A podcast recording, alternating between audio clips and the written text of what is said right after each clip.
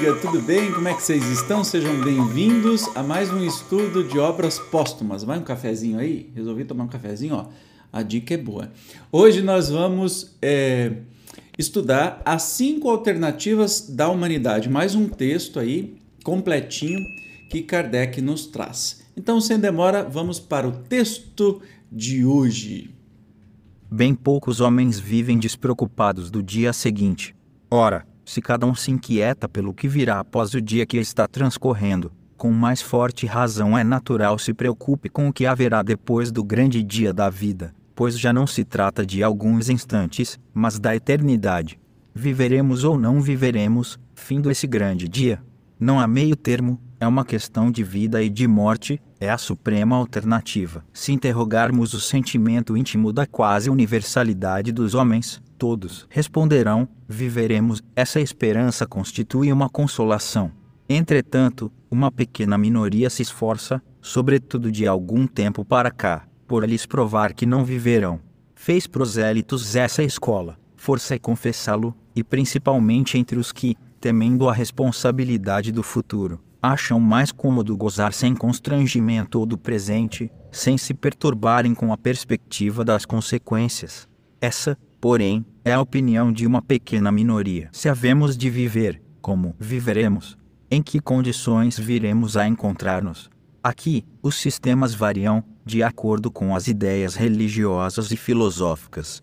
Podem, no entanto, reduzir-se a cinco todas as capitais alternativas, que passamos a sumariar, a fim de que se torne mais fácil a comparação e cada um possa escolher a que lhe pareça mais racional e me melhor corresponda às suas aspirações pessoais e às exigências da sociedade.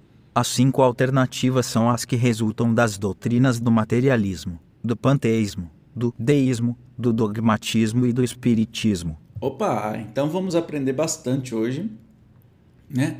Dessas cinco alternativas, já que todo homem, ou a grande maioria dos homens, né? Sempre se dizem, né, tem uma certeza aí que vai ter vida após a vida, mas vamos entender o que trata cada uma delas, né? Doutrinas materialista, panteísta, deísmo, dogmatismo e do espiritismo. Então, vamos começar com a doutrina materialista. A inteligência do homem é uma propriedade da matéria. Nasce e morre com o organismo. O homem nada é antes, nem depois da vida corporal. Consequências. Sendo o homem apenas matéria, os gozos materiais são as únicas coisas reais e desejáveis, as afeições morais carecem de futuro, os laços morais, a morte os quebra sem remissão e para as misérias da vida não há compensação. O suicídio vem a ser o fim racional e lógico da existência, quando não se pode esperar atenuação. Para os sofrimentos, inútil qualquer constrangimento para vencer os maus pendores. Viver cada um para si o melhor possível, enquanto aqui estiver, estupidez vexar-se e sacrificar o repouso, o bem-estar por causa de outros, isto é, por causa de seres que a seu turno serão aniquilados e que ninguém tornará a ver, deveres sociais sem fundamento, o bem e o mal meras convenções, por freio social unicamente a força material da lei civil. Então, é um resumão bem interessante sobre o que, que é o materialismo. É assim, não tem nada antes, não tem nada depois, portanto, cada um por si, Deus por todos, vamos curtir tudo e mais alguma coisa. Dane-se o resto, dane-se o outro, sacrifício pelo outro, para quê? Né? Vamos viver a nossa vida. E a gente sabe lá no fundo que não é bem isso, né? E a saída aqui para um problema que não teria solução, o suicídio, enfim é o materialismo, que muitas pessoas vivem esse materialismo fantasiado de cristianismo, né? Porque vivem falando em nome de Jesus, em nome de Cristo, etc e tal, vão na igreja, assim, top de na igreja, fala, fala, fala, mas vive numa ganância materialista sem tamanho. Ora, ou a gente é uma coisa ou é outra. Jesus é a última coisa que poderia ser classificado era como materialista. E a última coisa que Jesus queria é que as suas empresas dessem certo. Ele está pouco se lixando para isso. Nunca esteve. Ele, ele se importava com a justiça social, com a igualdade, com o bem comum né, das pessoas, não com o dinheiro das pessoas. Aliás, ele é muito crítico quanto a isso. Portanto, Jesus não era materialista. Hoje a gente vê, especialmente muitas igrejas que são devotadas ao materialismo em nome de Jesus.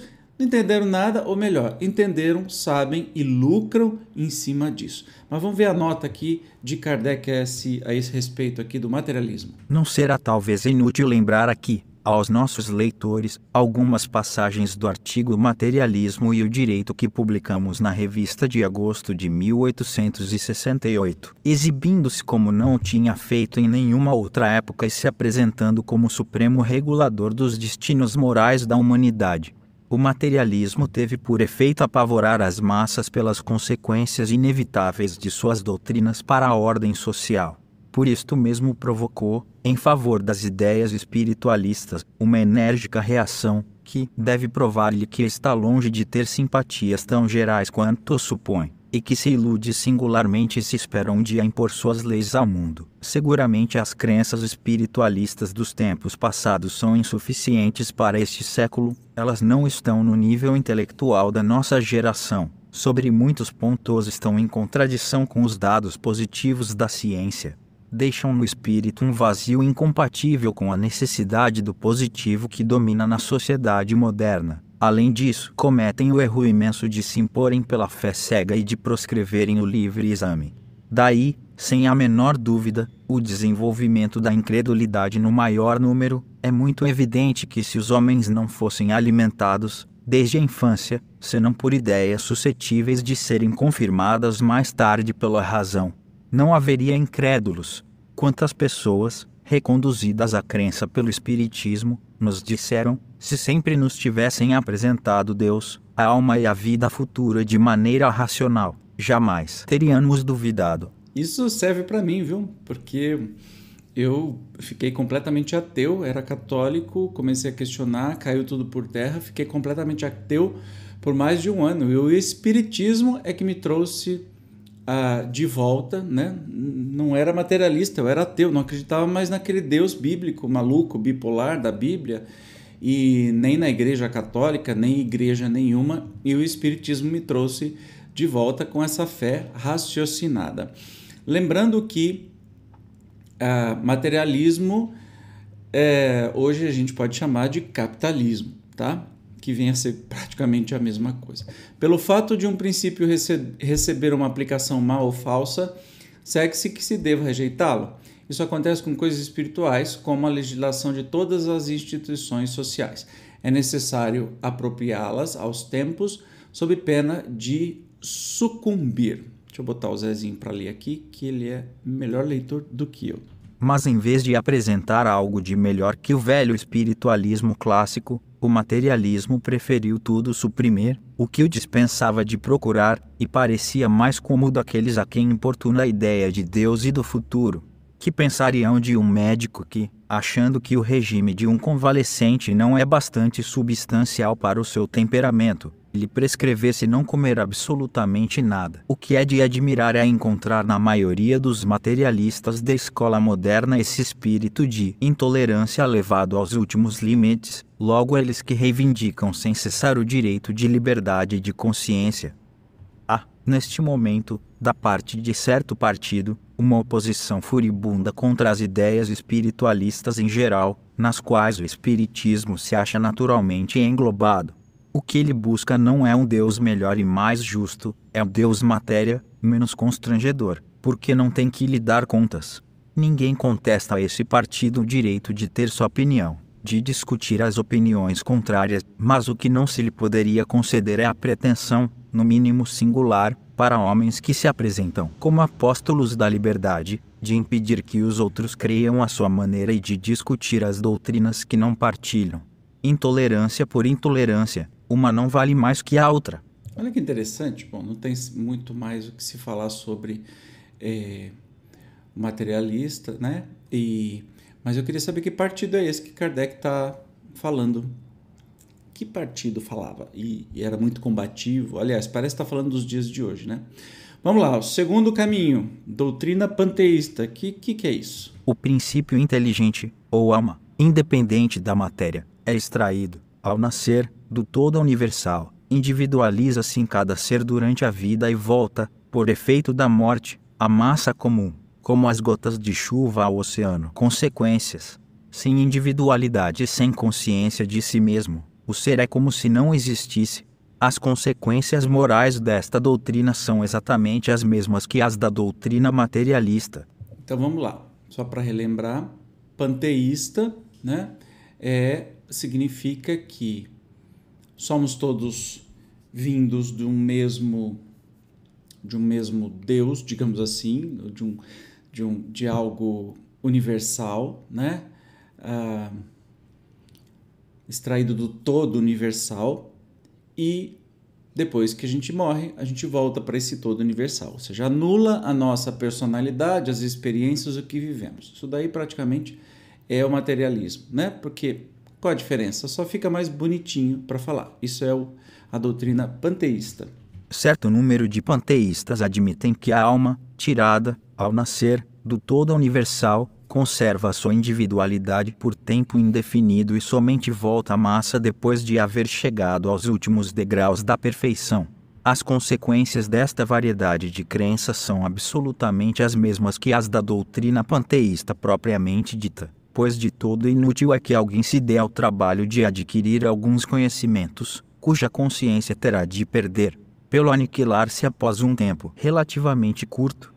Se a alma em geral se nega a admitir semelhante concepção, quão mais penosamente não haveria ela de sentir-se chocada, ponderando que o instante em que alcançasse conhecimento da perfeição supremos seria o em que se veria condenado a perder o fruto de todos os seus labores, perdendo a sua individualidade. Digamos que é uma doutrina triste, né? Triste, no sentido de.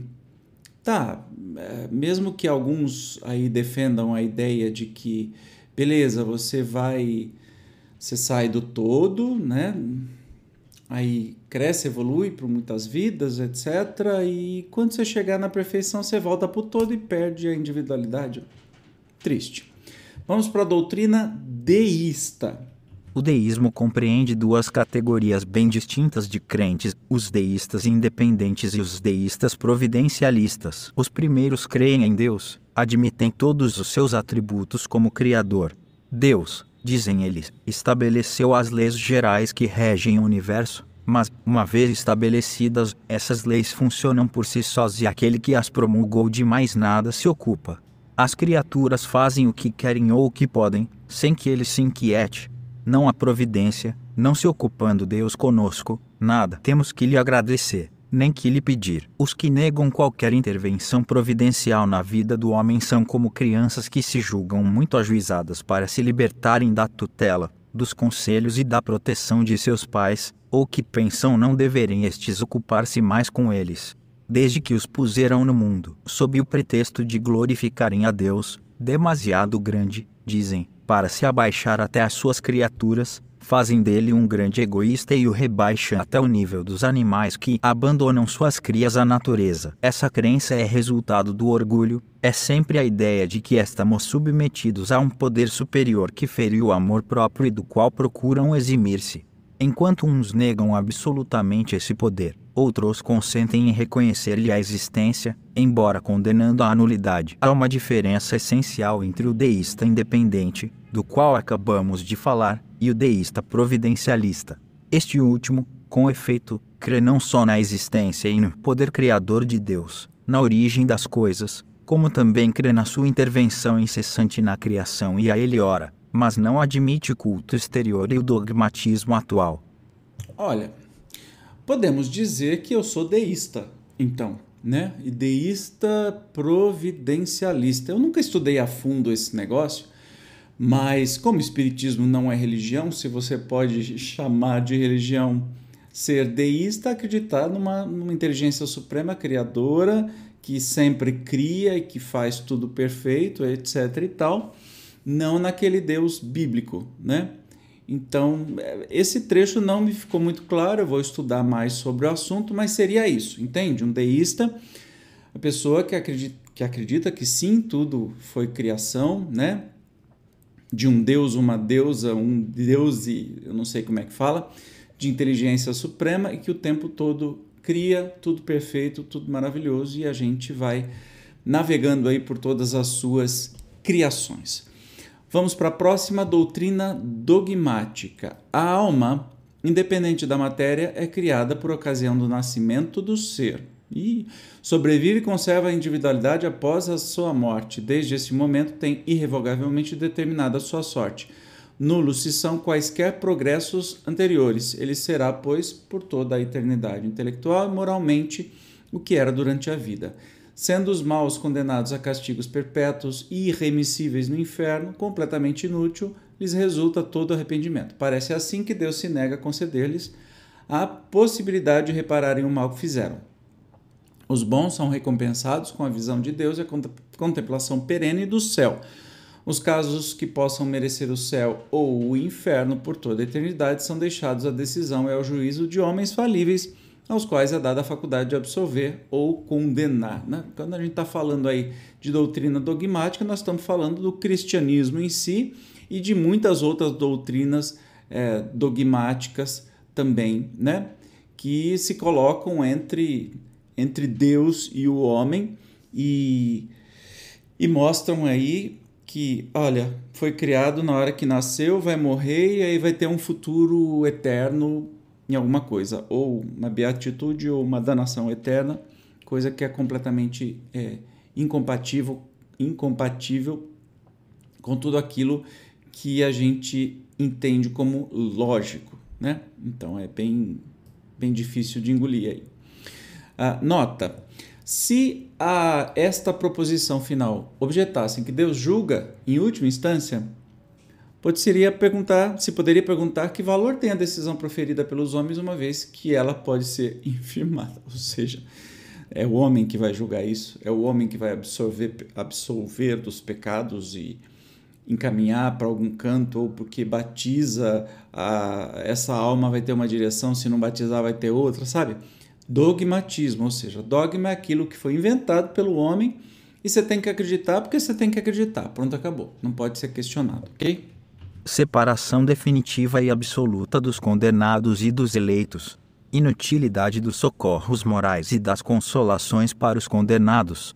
Criação de anjos ou almas privilegiadas, isentas de todo trabalho para chegarem à perfeição, etc. etc. Consequências esta doutrina deixa sem solução os graves problemas seguintes. Olha lá. De onde vêm as disposições inatas, intelectuais e morais, que fazem com que os homens nasçam bons ou maus, inteligentes ou idiotas. 2. Qual a sorte das crianças que morrem em tenridade? Porque vão elas para uma vida bem-aventurada, sem o trabalho a que os outros ficam sujeitos durante longos anos porque são recompensadas sem terem podido fazer o bem, ou são privadas de uma felicidade perfeita, sem terem feito o mal. 3. Qual a sorte dos cretinos e dos idiotas que não têm consciência de seus atos? 4. Onde a justiça das misérias e das enfermidades de nascença, uma vez que não resultam de nenhum ato da vida presente. 5 qual a sorte dos selvagens e de todos os que forçosamente morariam no estado de inferioridade moral em que foram colocados pela natureza mesma, se não lhes é dado progredirem ulteriormente? 6. Porque cria Deus umas almas mais favorecidas do que outras. 7. Porque chama Ele a se prematuramente os que teriam podido melhorar-se, se vivessem mais tempo, visto que não lhes é permitido progredirem depois da morte. Cada perguntinha é complicada. E tem mais uma, oito. Por que criou Deus anjos em estado de perfeição sem trabalho, ao passo que outras criaturas são submetidas às mais rudes provações e que têm maiores probabilidades de sucumbir do que de sair vitoriosas, etc, etc. Junta essas oito perguntinhas e faz aí Para você mesmo, caso você é, tenha uma fé dogmática, seja em que religião for, cristã ou não, faz essas perguntinhas. Eu acho que é legal para a gente questionar, né? Questionar, sempre questionar. E se a religião, se falar assim, ah, mas isso é mistério de Deus, para, né? Eu acho que a gente tem inteligência maior para ser isso. Não para compreender o que é Deus, mas uma inteligência maior do que essa de jardim de infância que as religiões nos tratam, né? É, colocam um monte de, de coisas em contradição e diz que é para a gente acreditar sem questionar. Hum, essas são as dogmáticas. E, por fim, quinto, doutrina espírita. Vamos saber aqui o que, que é a doutrina espírita e o quinto caminho que Kardec está nos colocando. Ele com certeza vai fazer um resumão do que é a doutrina espírita. Pronto, acabei de selecionar. Vamos lá. O princípio inteligente independe da matéria. A alma individual pré-existe sobrevive ao corpo. O ponto de partida ou de origem é o mesmo para todas as almas. Sem exceção, todas são criadas simples e ignorantes e sujeitas a progresso indefinido nada de criaturas privilegiadas e mais favorecidas do que outras. Os anjos são seres que chegaram à perfeição, depois de haverem passado, como todas as outras criaturas, por todos os graus da inferioridade. As almas ou espíritos progridem mais ou menos rapidamente, mediante o uso do livre-arbítrio, pelo trabalho e pela boa vontade. A vida espiritual é a vida normal. A vida corpórea é uma fase temporária da vida do espírito, que durante ela se reveste de um envoltório material, de que se despe por ocasião da morte. O espírito progride no estado corporal e no estado espiritual. O estado corpóreo é necessário ao espírito, até que haja galgado certo grau de perfeição. Ele aí se desenvolve pelo trabalho a que é submetido pelas suas próprias necessidades e adquire conhecimentos práticos especiais sendo insuficiente uma só existência corporal para que adquira todas as perfeições retoma um corpo tantas vezes quanto lhe forem necessárias e de cada vez encarna com o progresso que haja realizado em suas existências precedentes e na vida espiritual.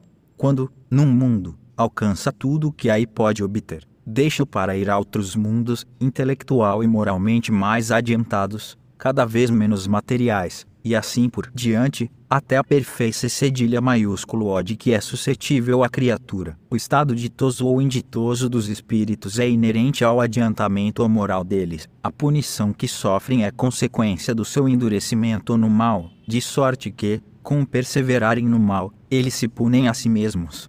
Mas a porta do arrependimento nunca se lhes fecha e eles podem, desde que o queiram, volver ao caminho do bem e efetuar, com o tempo, todos os progressos, as crianças que morrem em tenra idade podem ser espíritos mais ou menos adiantados, porquanto já tiveram outras existências em que ou praticaram o bem ou cometeram ações más.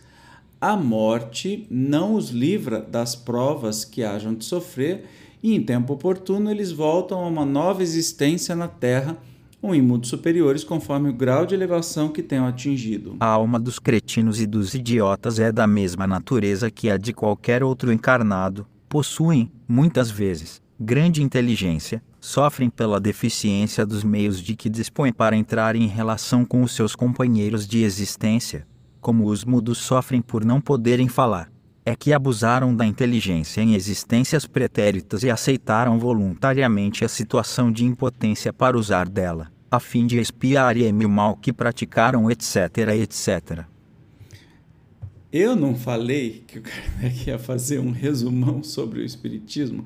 Aí você dá uma olhada aí, né, de todas as opções que temos, né, das doutrinas e escolha a que mais é, você acha lógica, né? Eu só realmente fiquei sem entender direito é, no negócio do deísta, uma vez de que eu acho que o próprio Espiritismo podia se chamar de deísta, já que acredita na inteligência suprema. Eu fiquei com dúvida, então me ajuda aí. Se você puder deixar seus comentários, eu vou adorar conversar sobre isso. Tá bom? Muito obrigado pela sua presença. Que bom que estamos juntos. Eu te encontro no próximo estudo. Até lá. Tchau.